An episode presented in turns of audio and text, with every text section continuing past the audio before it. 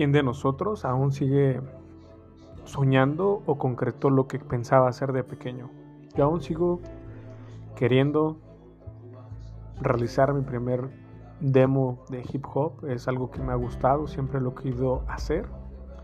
Sigo en ello, por eso inicié con este podcast. Pero ¿quién de nosotros realmente ya dio ese paso? ¿Quién cumplió por lo menos alguno de sus sueños de pequeño? Yo ya cumplí por lo menos uno, que fue el realizar tres o cuatro canciones en pequeños versos, que ya los subí a este podcast, pero aún quiero seguir continuando con lo que hace falta.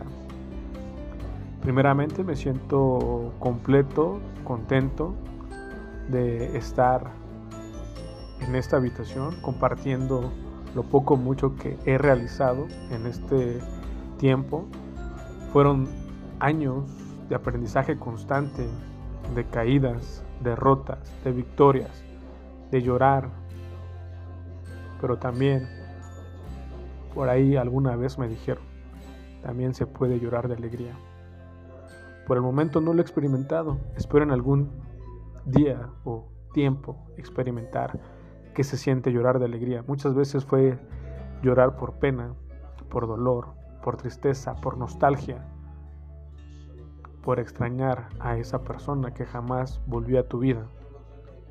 Pero yo quiero preguntarles a ustedes, ¿quién ya concluyó o quién puede levantar la mano y decir, yo cumplí mi sueño de la infancia? Muchos quisieron ser astronautas, doctores, abogados, en mi caso, yo quise ser abogado, pero terminé siendo ingeniero. Pero cumplí el sueño, que era terminar una carrera. Ahora eh, voy por un camino totalmente distinto al que yo inicié cuando era adolescente.